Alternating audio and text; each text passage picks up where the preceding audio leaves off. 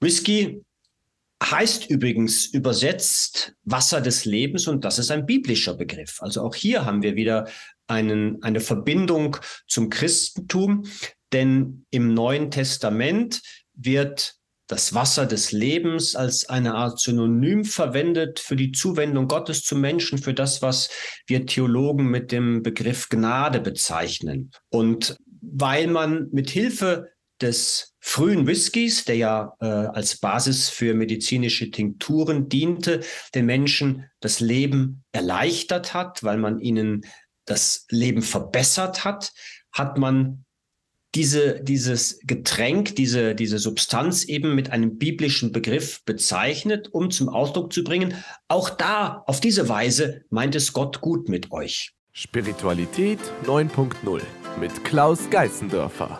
Hallo liebe Zuhörerinnen, heute habe ich Wolfgang Rote bei mir im Podcast und Wolfgang ist bekannt als der Whisky-Vikar. Hallo Wolfgang, wie geht's dir heute? Hallo Klaus, mir geht's gut, danke, dass ich hier sein darf. Schön, dann frage, ich gleich mal richtig ein. Ist Whisky denn heilig? Im Prinzip schon, denn Whisky ist so ziemlich das einzige Produkt, was tatsächlich im Rahmen von Glaube und Kirche erfunden wurde, nämlich irgendwo in Irland oder Schottland hinter Klostermauern. Okay, ich, ich hätte gedacht, das wäre für Bier auch der Fall. Speziell in Bayern würden, glaube ich, viele Mönche fest behaupten, Bier wurde nur erfunden, dass die Leute in der Fastenzeit was zu trinken haben. Die Mönche haben Bier kultiviert, aber erfunden wurde es schon in vorchristlicher Zeit im Mittleren Osten. Aber es war natürlich in den Klöstern immer sehr präsent, weil es in den Klöstern strenge Fastenzeiten gab und auch ausgedehnte Fastenzeiten, in denen die Mönche ihrer Arbeit weiter nachgehen mussten. Und um in diesen Zeiten bei Kräften zu bleiben, hat man das, was an fester Nahrung fehlte, an flüssiger Nahrung ersetzt. Denn nach einem alten, gut katholischen Fastenprinzip bricht Flüssiges das Fasten nicht. Gilt natürlich auch für Whisky. Genau, das will ich gleich mal so reinschreiben, reinspringen. Man sagt ja, das Fasten brechen. Und ähm, du hast auch einige Zeit in, in Schottland gewesen, in Amerika, wie ich weiß. Und im Englischen sagt man ja Break Fast. Wie heißt, das heißt ja, man bricht dann das Fasten zum Frühstück. Ist mir nur gerade so spontan eingefallen, passt eigentlich gar nicht zum Podcast, beim ja. vorbereiteten Dings. Aber ja, das, das macht Sinn. Man tust fast brechen, gell? Ja, das ist schon richtig, ja. Indem was das isst. Fasten der in der Nacht natürlich kein, kein asketisches Fasten ist, sondern ein der Erholung geschuldetes Fasten. Das ist natürlich wieder etwas anderes. Genau. Kannst du noch ein bisschen mehr zur Entstehung des Whiskys erzählen?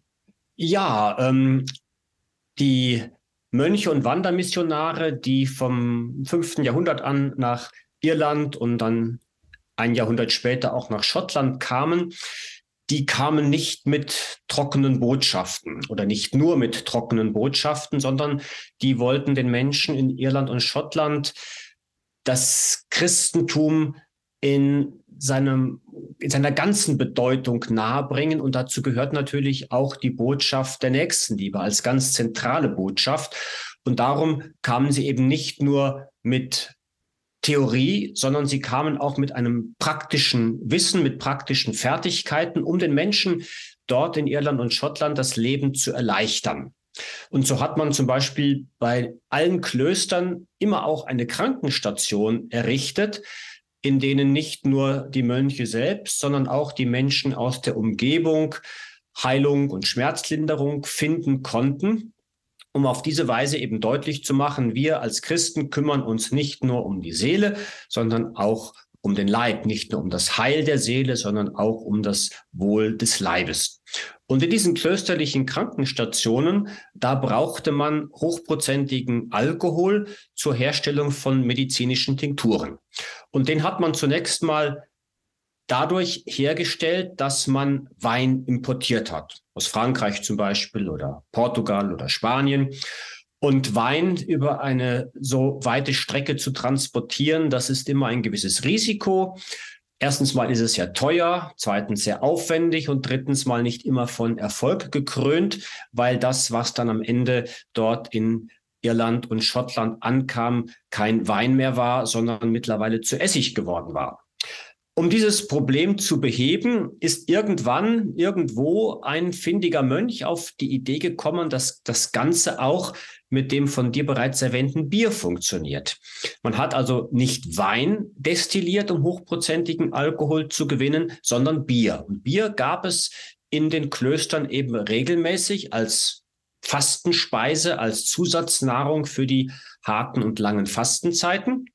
Und dadurch, dass man eben Bier als Basis für die Destillation nutzte, hatte man auf einmal ein großes Problem vom Hals, nämlich den aufwendigen und teuren Import von Wein. Und Bier äh, gab es sowohl in Schottland als auch in Irland immer reichlich, weil Getreide dort sehr gut gedieh. Und so hat man auf diese Weise die Grundlage für die irische und die schottische Whiskykultur gelegt. Ah ja, spannend, schön. Ja, das macht, macht Sinn. Und das heißt also, ein Whisky wird von Bier gebra gebra genau. gebrannt. Genau, also Bier ist praktisch die Grundlage für die Whisky-Herstellung. Die erste Phase der Herstellung ist bei Bier und Whisky im Wesentlichen identisch, mit heutzutage einer Ausnahme, nämlich dem Hopfen.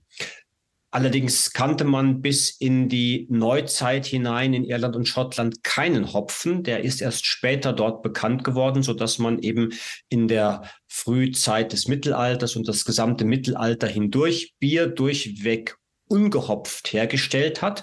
Und genau das ist eben auch bis heute die Basis für die Whiskyherstellung, eine Art ungehopftes Bier. Ah ja, ist dann die, das englische Ale eher ein ungehopftes Bier? Ist es eher dem ähnlich im Vergleich zum also deutschen? Also mittler, mittlerweile werden in England und im gesamten, ähm, in, auf den gesamten britischen Inseln die Biere schon gehopft. Also okay. das hat sich geändert, als das eben dann äh, mit der Neuzeit auch dort bekannt geworden ist.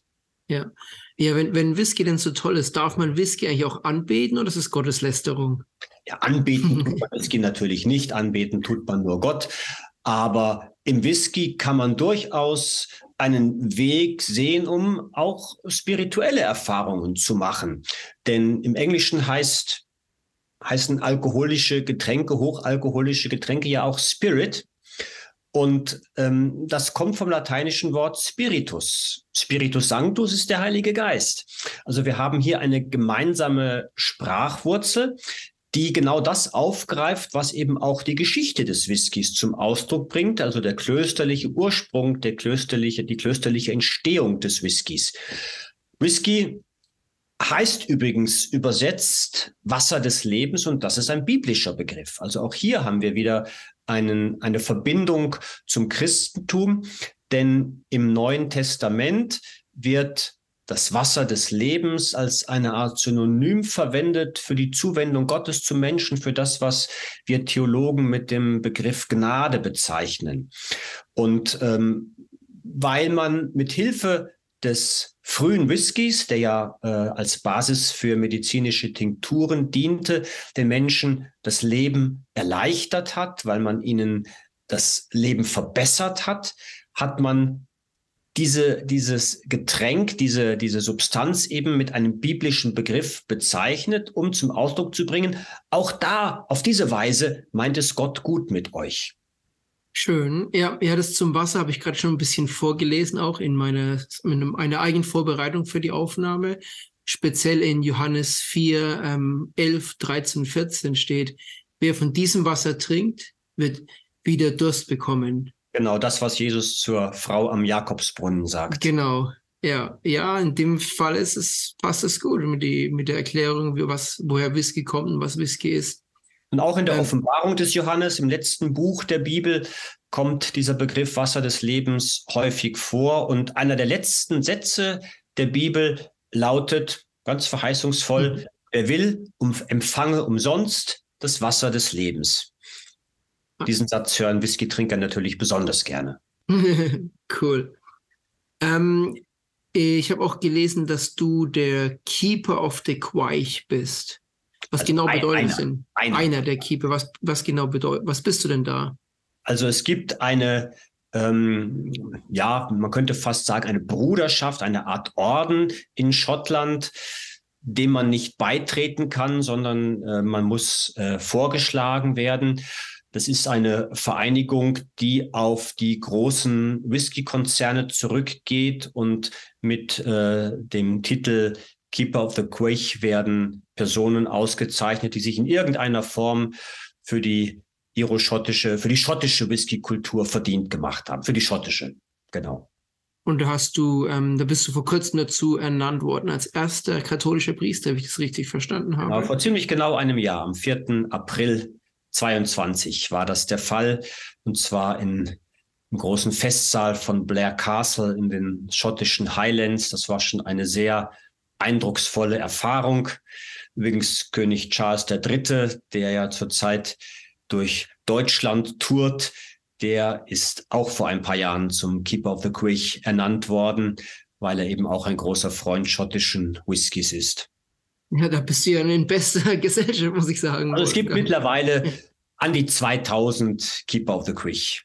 Ja, weit. Ich habe schon gelesen hier, der Präsident Ronald Reagan, äh, Sean Connery natürlich auch, der hat auch Connery ganz gerne Whisky getrunken. Ja, ja, spannend.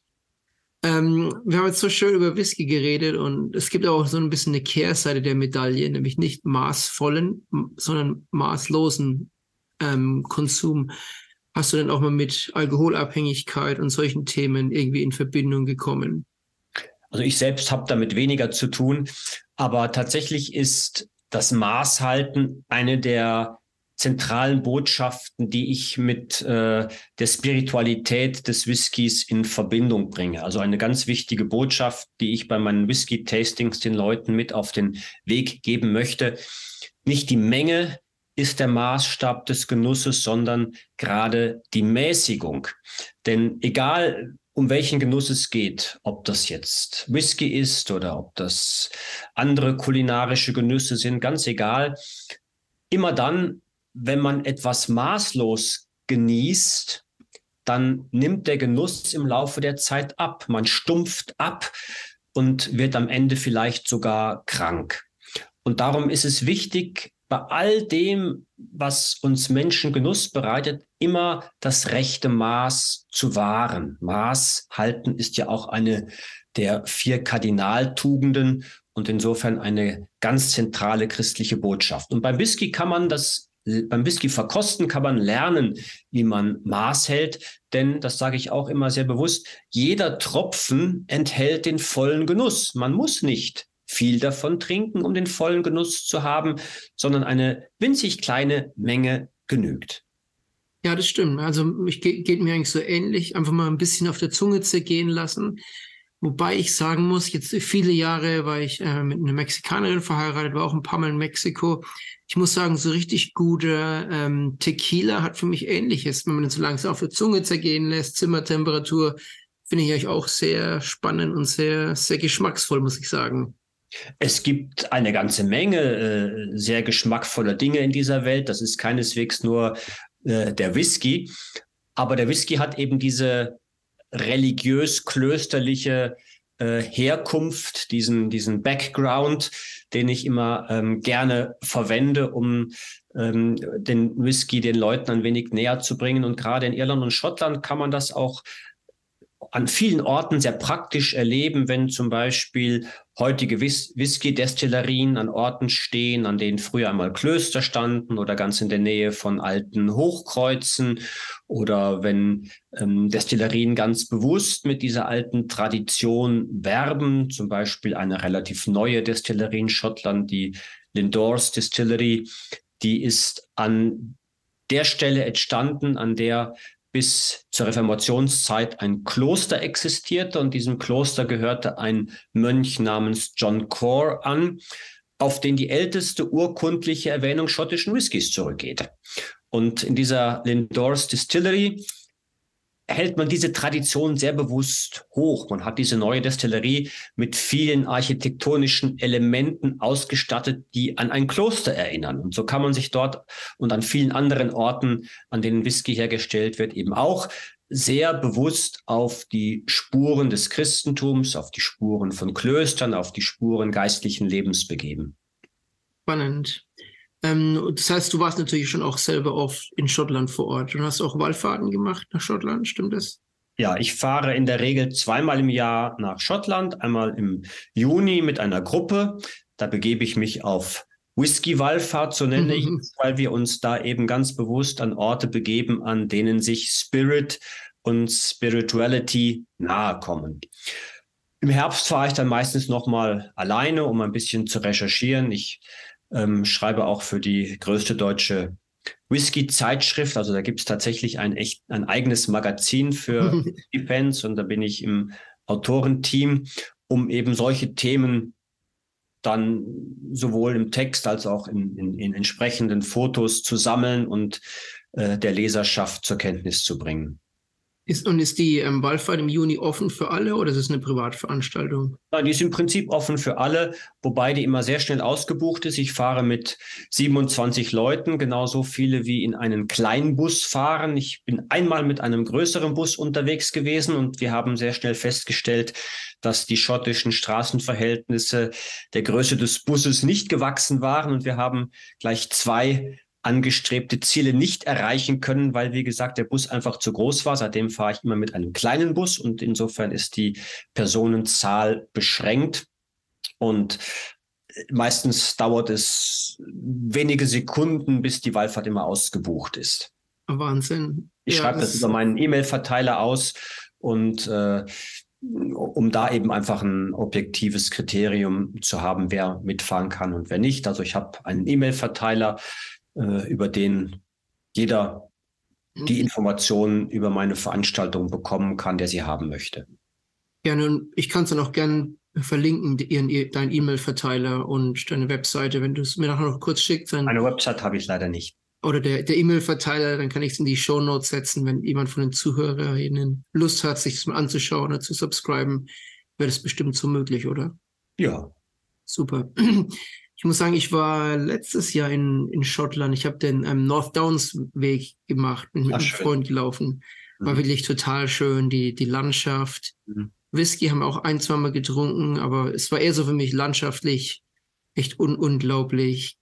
Schön die Berge alles gesehen, war wirklich drauf, wild. Wir hatten riesig Glück, weil es gibt ja auch die Midgets da oben, gell, die oh. Mücken. Und wir waren so, ich glaube, Mitte Mai, Mitte, Ende Mai war gerade noch so vor der schlimmen Da hat man noch Glück, ja. Aber noch relativ warm. Juni sind dann manchmal schon ein paar Mücken da, oder? Wie ist das? Kaum. Also es geht meistens erst im August los. Also August. Äh, im Juli, im Juli geht's Juli. los. Juli, August sind die, die Mückenmonate bis in den September hinein. Und dann im Oktober, wenn ich meistens alleine fahre, ist die Mückensaison auch schon wieder vorbei. Genau, das, also für die Zuhörer hier ist gleich noch ein guter Travel-Tipp, entweder ja. vor Juli oder nach September nach Schottland gehen, auch wenn es vielleicht ein bisschen kühler ist, aber die, die Mücken sollen ganz schön plaghaft sein in dieser mhm. Zeit, habe ich gehört. Sehr schön. Dann ähm, hast du noch irgendwelche abschließenden ähm, Anekdoten oder einen Whisky-Witz, bevor wir mit dem Whisky-Thema aufhören und, und zum nächsten Thema gehen? Hast, hättest du noch irgendwas Interessantes, Spannendes, das du gerne den Zuhörern erzählen willst? Eine Anekdote oder ein Witz? Naja, nachdem du ja in England lebst, fällt mir gerade ein schöner Witz ein. Hm. Als der liebe Gott Schottland erschaffen hatte, war er so stolz, dass er den Erzengel Michael zu sich rief und sagte, schau mal, Michael, also da ist mir was ganz besonders Schönes gelungen. Schottland heißt es. Schau dir mal die Landschaft an, schau dir mal die netten Menschen an, schau dir mal die wunderbare Musik an, Dudelsack nennt man das. Und das Allerbeste, das ist der Whisky, das Getränk, das ich diesen Leuten geschenkt habe. Magst du mal probieren? Ja, sagt der Erzengel Michael, probiere ich gern mal. Er probiert also einen Schluck Whisky und sagt, ja, lieber Gott, Meinst du nicht, du hast es ein bisschen übertrieben? Also die Landschaft ist toll, die Menschen sind toll, die Musik ist toll, der Whisky ist großartig. Aber könnte es nicht sein, dass du es ein bisschen zu gut gemeint hast, dass die Leute am Ende vielleicht übermütig werden? Nein, nein, sagt der liebe Gott. Schau mal, was ich ihnen für Nachbarn gegeben habe.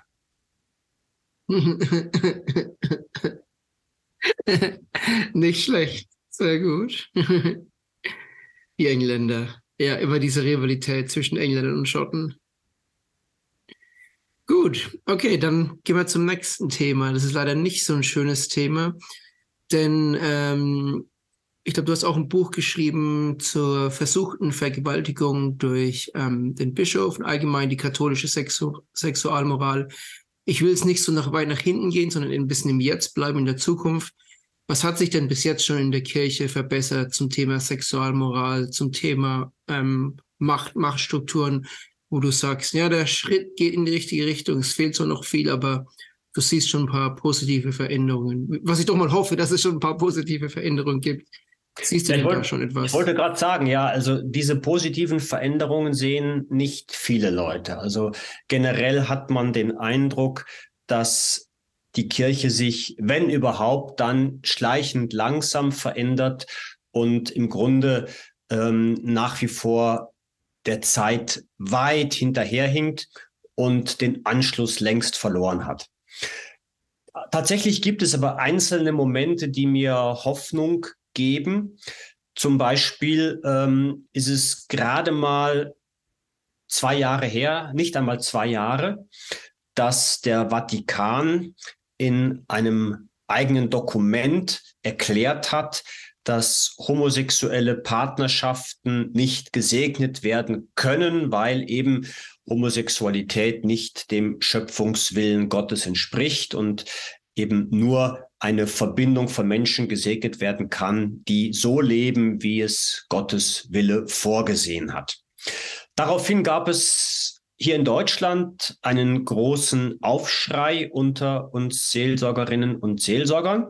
Und daraus entstand die Initiative Liebe gewinnt. Im Rahmen dieser Initiative wurden am 9. und 10. Mai 2021 in über 100 öffentlichen Gottesdiensten durch katholische Seelsorgerinnen und Seelsorger homosexuelle Paare gesegnet. Also gegen den erklärten Willen des Vatikan. Und es war bewusst eine konzertierte Aktion von so vielen Personen an so vielen Orten, um die Möglichkeit von Sanktionen zu auszuschließen oder zumindest zu minimieren. Das hat auch tatsächlich funktioniert. Einerseits gab es eine sehr groß, große öffentliche Aufmerksamkeit für diese Gottesdienste bis in die Tagesschau hinein, was dazu geführt hat, dass es eben tatsächlich auch so gut wie nicht zu Sanktionen durch die Bischöfe geführt hat. Das ist, wie gesagt, zwei Jahre her. Ich selbst musste mich damals einem Gespräch im erzbischöflichen Ordinariat stellen, wo man mir dann doch ohne konkrete Sanktionen deutlich gemacht hat, dass man mit meinem Handeln nicht einverstanden war. Ich war nämlich einer der Priester, die sich an dieser Initiative beteiligt haben, der einzige hier im Erzbistum München und Freising. Und jetzt, nicht einmal zwei Jahre später, hat der synodale Weg, also das Reformprogramm der katholischen Kirche in Deutschland, genau solche Segensfeiern zum ganz normalen seelsorglichen Angebot der katholischen Kirche in Deutschland erklärt. Sogar eine Zweidrittelmehrheit der deutschen Bischöfe hat diesem Beschluss mitgetragen. Also ich finde das schon eine bemerkenswerte Entwicklung, dass da ein Phänomen, was man vor zwei Jahren noch erzwingen musste, innerhalb von zwei Jahren zur erklärten Normalität geworden ist. Aber das ist natürlich nur ein kleiner Ausschnitt eines viel größeren Problembereichs, denn nach wie vor gibt es zum Beispiel den Katechismus der katholischen Kirche mit wissenschaftlich unhaltbaren und menschenverachtenden Äußerungen gegenüber homosexuellen Menschen und auch in allen anderen Bereichen der katholischen Sexualmoral kann man wirklich nicht sagen, dass diese auf der Höhe der Zeit wäre. Also da ist noch ganz viel Luft nach oben, auch wenn es, wie gesagt, einzelne Fortschritte zu verzeichnen gibt. Ja, ich glaube, ein anderer Fortschritt war auch noch die ähm, Out in Church Bewegung vor genau einem, einem Jahr, wo es eigentlich auch um ähnliche Themen ging, wo sich viele ähm, LGTB-Leute ähm, offengestellt haben in der Kirche. Genau, also wir sind mittlerweile ähm, doch eine große Community von Menschen, die ganz offen über ihre Sexualität sprechen, die Tabus aufgebrochen haben und auf diese Weise sicherlich auch zu einer ganz anderen Diskussions- und Gesprächskultur in der katholischen Kirche hoffentlich beigetragen haben. Wie geht es denn jetzt weiter? Gibt es irgendwie mal den Plan, ähm, homosexuelle Paare nicht nur zu segnen, was ja jetzt offiziell erlaubt ist nach dem, nach dem synodalen Wegversammlung und die Mehrheit, die dort erzielt wurde, aber vielleicht einfach auch mal den nächsten Schritt zu gehen und gleich ähm, eine Verlobung und eine, ähm, eine Hochzeit durchzuführen. Äh, Gibt es da irgendwelche schon Überlegungen oder irgendwelche Rebellen, die das in der katholischen Kirche machen möchten? Also Überlegungen in die Richtung gibt es selbstverständlich. Ähm, das Problem ist halt, dass eine Ehe nicht nur ein, ein Segen ist, sondern ein Ehe ist, eine Eheschließung ist immer auch ein Rechtsakt. Wenn ich also jetzt zwei ähm, homosexuelle Menschen trauen würde, würde ich einen formell ungültigen Rechtsakt setzen. Also da würde ich etwas simulieren, was der Wirklichkeit nicht entsprechen würde.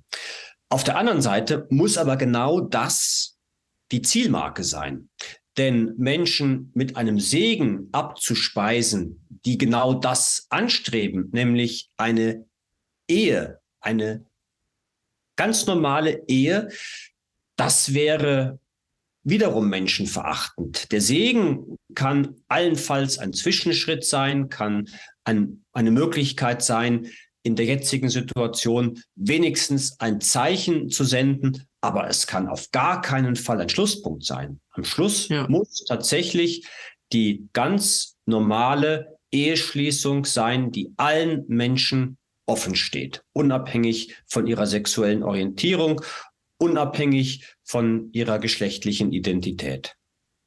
Ich muss es doch noch mal einspringen, Wolfgang, weil ähm, ich habe jetzt auch noch mal parallel gegoogelt, ähm, weil wir doch im, im, Computer relativ schnell Sachen nachschauen können, weil ich es einfach exakt nicht verstanden habe. Also seit 2017 darf in Deutschland per Bundestaggesetz ähm, Leute gleichen Geschlechtes ähm, verheiratet werden. Ich habe jetzt nicht so ganz verstanden, wie du gesagt hast, du kannst de facto das. Ist es, weil du es dein Kirchenrecht widerstößt, laut genau. Kirchenrecht? Ah ja. Genau. Genau. Also eine, eine Eheschließung ist ja nicht nur eine, eine Segnung einer bereits bestehenden Ehe nach katholischem Verständnis, sondern durch die Eheschließung kommt die Ehe auch als Rechtsakt überhaupt erst zustande. Und wenn ich jetzt die Symbole, die mit einer kirchlichen Eheschließung verbinden, ver, äh, verbunden sind, auf ein gleichgeschlechtliches Paar anwende, würde ich den betreffenden Personen den Eindruck erwecken, es wäre eine Eheschließung, die ich aber selbst nicht vollziehen kann, weil ich eben die rechtlichen Möglichkeiten nicht habe. Andererseits bin ich der Meinung, dass das, was wir bei einer Segensfeier segnen, längst eine Ehe im Vollsinn ist. Kirchenrecht und Theologie hm. klaffen halt manchmal auseinander. Spiritualität und kirchliche Vorschriften sowieso. Ja, würde ich auch sagen. Gottes Wille und kirchenrechtliche Theorie sind nicht immer im Einklang. Ich glaube, du hast vorhin irgendwie schon gesagt, die, die, wie war das, die kirchliche, die göttliche, göttliche und kirchliche Schöpfungslehre ich meine, es ist die Schöpfungslehre, die von ähm, sehr menschlichen Personen ausgelegt wird. Das heißt nicht unbedingt, dass das Gotteswille ist, in meiner, meiner Meinung nach. Und ich glaube, Gott ist ähm, total recht, wenn zwei gleichgeschlechtliche Leute als Paar gesegnet werden. Und in Gottes Augen ist es wahrscheinlich so viel wert wie eine volle Ehe. Aber ganz genauso. Ja, aber es wäre trotzdem schön, irgendwann mal ähm, das offiziell zu machen, wirklich die offizielle Ehe durch Kirchenrecht erlauben zu können. Ganz genau. Also das muss, wie gesagt, die Zielmarke sein und ähm, alle Beteuerungen, dass man dem Segen zustimmt, aber keinen Schritt weitergehen möchte, das wäre auch wiederum menschenverachtend. Der Segen kann, wenn er einen Sinn haben soll, nur ein Schritt in die richtige, richtige Richtung sein. Ja. Kön könnte ich dich mal fragen, deine, deine, deine heilige weiße Kugel, deine, deine, ich sag mal, Vor Vorsehkugel anzudrehen und zu schlagen. Was glaubst du denn, wann wird die katholische Kirche ähm, das Kirchenrecht ändern, dass gleichgeschlechtliche verheiratet werden? Wenn du so in die Zukunft blicken würdest, hast du denn irgendeine Idee in zwei Jahren, in fünf Jahren, in zehn Jahren? Das lässt sich schwer sagen, denn es gibt ja nicht nur wie hier in Deutschland die Tendenz, zu sagen, genau dort möchten wir hin. Es gibt ja auch viele Länder, auch europäische Länder, in denen die Uhr in die umgekehrte Richtung läuft. Um mal von zum Beispiel afrikanischen Ländern ganz zu schweigen. Das mehrheitlich christliche Uganda hat erst vor wenigen Tagen im Parlament ein Gesetz verabschiedet, wonach Homosexualität oder homosexuelle Akte eine Straftat darstellen, die im Extremfall sogar mit dem Tod bestraft werden kann. Da stecken also Christen dahinter, dass ein solches Gesetz Wirklichkeit wird. Das muss man sich eben auch mal vor Augen halten, dass da nicht überall auf der Welt die Uhren in die gleiche Richtung unterwegs sind. Insofern würde ich mich schwer tun, da Prophet zu spielen und zu sagen, das, was gerade in Deutschland passiert, ist maßgeblich für die katholische Kirche weltweit. Dem ist nicht so, da würde ich auch vor Illusionen warnen.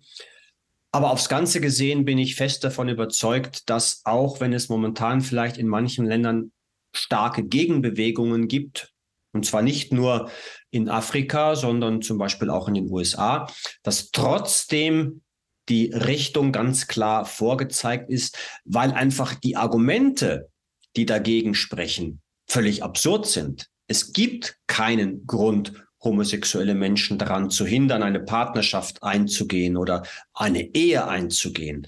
Die Argumente, die herbeigeschafft werden, man beruft sich ja da meistens auf die Bibel, sind ja Argumente, die der wissenschaftlichen Überprüfung in keiner Weise standhalten.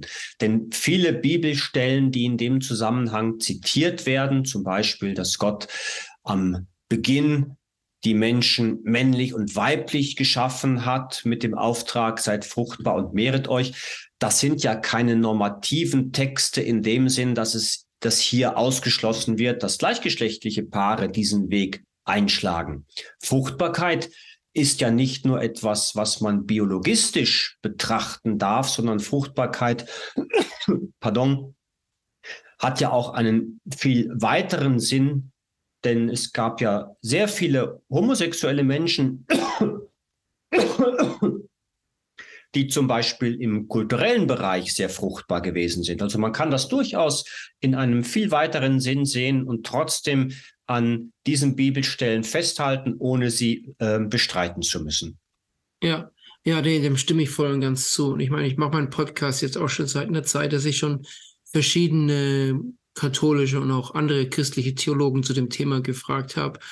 Und da gibt es mehrere, glaube ich, Erklärungen. Einmal, wie sie gemeint haben, das kann man nicht, wie war das noch? Ähm, man kann es nicht absolut als die absolute Wahrheit ne nehmen, sondern man muss auch immer im Kontext der Zeit sehen, ja. im Kontext der Zeit auslegen.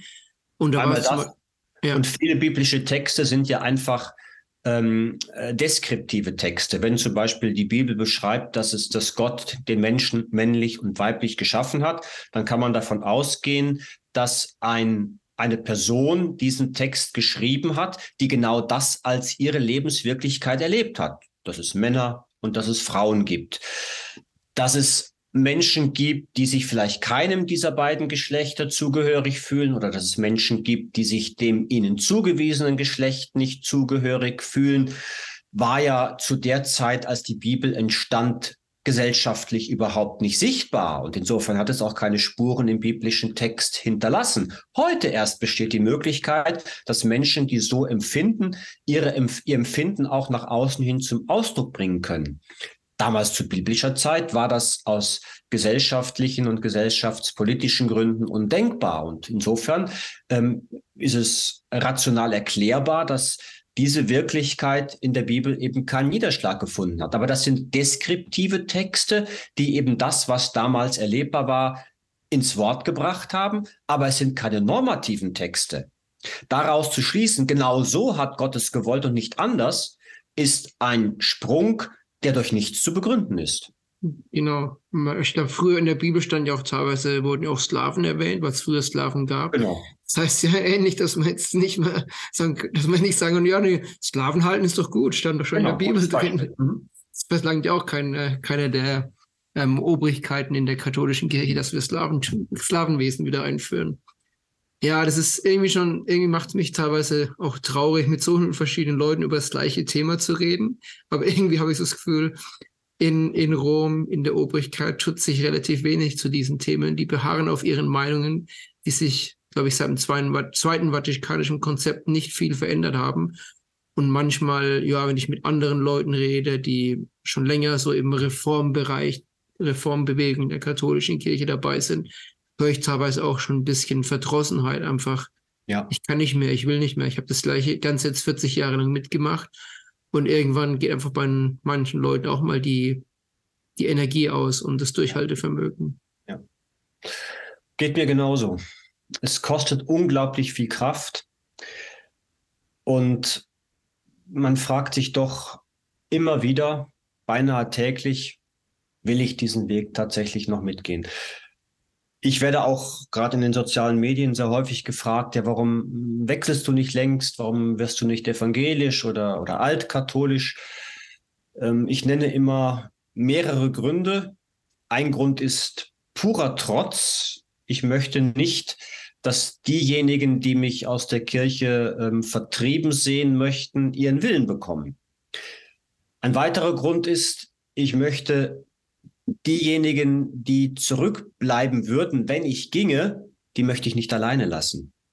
Und ein dritter Grund, ich möchte denen, die mich gerne loswerden würden, nicht die Botschaft vermitteln, ich bin fehl am Platz und ihr habt recht mhm. sondern ich möchte bleiben, um ihnen zu zeigen, ihr seid falsch. Ihr müsst dazu lernen. Ihr müsst eure Meinung ändern. Denn wenn ich gehen würde, würde ich ja denen, die der Grund meines Gehens wären, den größten Gefallen tun. Und den tue ich ihnen nicht. Das finde ich toll. Also ein bisschen trotzen, ein bisschen Rebelle sein und ja nicht nachgeben. Genau. Das finde ich, find ich super. Sehr schön. Ähm, wie siehst du die Zukunft der Weltkirche? Weil du hast vorhin schon mal ein bisschen über Afrika geredet, über Uganda, wo es eigentlich eher einen Schritt zurückgeht. In, in Deutschland geht es auf jeden Fall in kleinen Schritten nach vorne, wie, wir, wie du schon gemeint hast, mit dem synodalen, synodalen Weg und die Anerkennung der, ähm, der, der, der Segnung von gleichgeschlechtlichen Paaren. Was macht dich denn sonst auch hoffnungsvoll zurzeit? Ich kann die Situation in anderen Regionen der Kirche natürlich nur aus weiter Entfernung und aus Quellen beurteilen, die jetzt nicht erst aus erster Hand sind. Insofern tue ich mich da ein bisschen schwer. Aber eins ist klar, die Themen, die hier in Deutschland wichtige kirchliche Reformthemen sind, die sind auch in anderen Regionen der Welt im Gespräch. Zum Beispiel die Rolle der Frau, zum Beispiel die Frage der ganzen Sexualmoral, insbesondere auch die Frage der Homosexualität. Es ist keineswegs so, dass das ein Thema ist, das sich jetzt auf Deutschland beschränken würde. Es gibt, wie gesagt, in anderen Regionen der Welt durchaus gegenläufige Tendenzen, aber gegenläufige Tendenzen machen ja sehr oft auch deutlich, dass es eben auch die andere Seite gibt. Man würde ja in Uganda, um auf dieses Beispiel zurückzukommen, nicht ein solches Gesetz erlassen, wenn man nicht wahrnehmen würde, homosexuelle Menschen lassen sich nicht mehr in den Untergrund, in die Unsichtbarkeit drängen, sondern sie werden sichtbar, sie wollen sichtbar werden, sie, sie drängen in die Öffentlichkeit. Also ich sehe solche Gesetze eher als einen Abwehrkampf, der deutlich macht, dass man im Grunde schon verloren hat. Okay. Denkst du, dass die, ich habe, glaube meine Frage, glaube ich, nicht so richtig formuliert.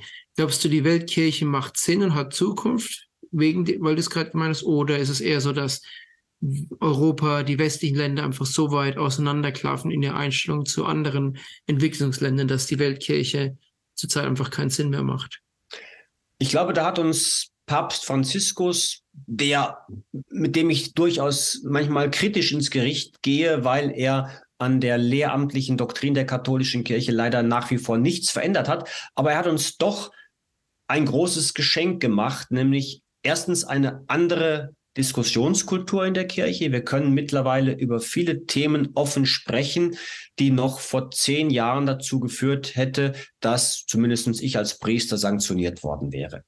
Und das andere ist, der Papst erwähnt immer wieder, es muss nicht überall alles gleich sein.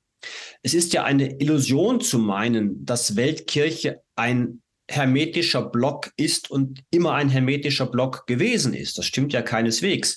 Wir haben in der Weltkirche allein, allein aufgrund der in früheren Zeiten viel schlechteren Kommunikationsstrukturen ja viele Entwicklungen gehabt, die keineswegs überall einheitlich waren. Und auch heute ist es keineswegs so, dass überall die gleichen Anliegen im Mittelpunkt stehen, die gleichen Themen diskutiert werden. Und das muss auch nicht so sein, denn die Situation ist überall anders. Und Papst Franziskus erinnert wieder, immer wieder daran, das muss auch nicht so sein. Wir müssen nicht überall in der gleichen Geschwindigkeit unterwegs sein. Wir müssen auch nicht überall in der gleichen Richtung unterwegs sein. Es muss halt eine Schnittmenge geben. Das, was uns verbindet, und das ist eben das, was den christlichen Glauben im Kern ausmacht. Und bei, bei allem guten Willen, die Sexualmoral ist zweifellos nicht der Kern der christlichen mhm. Botschaft. Ich, ich, muss jetzt fast lachen, wenn ich das so gesagt hast. Das stimmt auf jeden Fall. Wir, ich glaube, wir reden über dieses Thema sehr, sehr viel, aber die, die, die tieferen Themen sind, es gibt andere Themen, die, die viel tiefer stecken, wie zum Beispiel die christlichen Werte, ähm, ich finde einfach solche Sachen wie das Kreuzzeichen total schön, ich das, weil ich das gerne bei mir selber mache, einfach um mich jetzt beim Beten auf was zu konzentrieren, wenn ich ein bisschen im Rumzappeln bin. Ein ruhiges Kreuzzeichen ist einfach so ein schönes katholisches Symbol, das mir einfach auch Stärke und, und ja, Stärke im Alltag gibt. Mhm. Überhaupt der große Schatz an Ritualen, die die katholische Kirche äh, kennt und praktiziert und, und überliefert. Das ist ein, ein so großer Schatz. Ich erlebe das ja im seelsorglichen Alltag sehr häufig, wie diese Rituale, ob das jetzt das von dir erwähnte Kreuzzeichen ist, ob das die Krankensalbung ist, wie man mit solchen Ritualen Menschen einfach Halt und Orientierung bieten kann. Man kann den Glauben und den Glaubensausdruck nicht in jeder Situation neu erfinden. Und das braucht es auch gar nicht, denn gerade das Vertraute, das Überlieferte, das im positiven Sinn Traditionelle ist ja etwas, was uns Menschen im Leben Halt bietet. Absolut, hundertprozentig. Speziell in so einer Zeit wie heute, wo es so viel Aufbruch, Umbruch gibt, Krieg in Europa, so viel Veränderung durch künstliche Intelligenz, neue Medien, was dazu alles rumfliegt, ist es schön, diese, diese Ritualien, wie du gemeint hast, zu haben, diese Sachen, die Gebräuche, wo man sich festhalten kann, Rosenkranz. Ähm, Weihrauch fand ich immer total super als Ministrant, ja. hat mir immer Spaß gemacht. Aber das zu riechen, dann wusste ich schon, heute ist ein besonderes. Heute ist ein Hochfest. Mhm. Das ist einfach ein, ein, Ritual ist, das ich noch so im Gedächtnis habe. Und dass es mir auch ja, sehr positive Erinnerungen hinterlässt. In, ja, sehe ich genauso. In diesem Sinne, wir kommen jetzt auch bald zum Ende. Hast du noch so ein, ein paar abschließende Worte für Zuhörer und Zuhörerinnen? Ähm, Punkte, die dich hoffnungsvoll machen oder auch gerne noch ein bisschen die Episode zusammenzufassen. Ich möchte immer die Episode gerne auf einem Hoch enden, sage ich, mit einer positiven Nachricht für die Zuhörer. Ja, ich gehe mal davon aus, dass die Zuhörerinnen und Zuhörer ja, wenn sie bis jetzt durchgehalten haben, ein gewisses Interesse am katholisch sein, am katholischen Glauben mit sich bringen. Und allein das ist ja schon mal ein Zeichen der Hoffnung, dass es tatsächlich heute noch Menschen gibt, die sich für diese Kirche interessieren, trotz all der Negativmeldungen, trotz aller ähm, Unbeweglichkeit und dass diese Menschen nach wie vor zu dieser Kirche stehen, diesen Glauben leben, diesen Glauben als etwas empfinden, was ihr Leben bereichert eine positivere Botschaft kann es für mich als katholische Priester kaum geben. Super, schön. Dann möchte ich noch mal kurz hervorheben, so eine kurze Zusammenfassung. Wir haben über Whisky als erstes geredet, die, die Spirits und wie Whisky spirituell ist, was ich einfach total cool, auch wie das, im, wie das im Englischen auch wirklich Sinn macht. Also das war so für mich wirklich ein spannendes Thema. Und ja, wenn Leute Interesse haben, werde ich dein Buch verlinken oder die zwei Bücher, die du geschrieben hast, werde ich oft in den Show Notes verlinken ähm, Link zu deinem, ähm, zu noch mehr Informationen. Und ja, dann bedanke ich mich recht herzlich, Wolfgang, dass du heute bei mir als Gast warst. Ja, danke, Klaus. Freut mich, dass ich da sein durfte.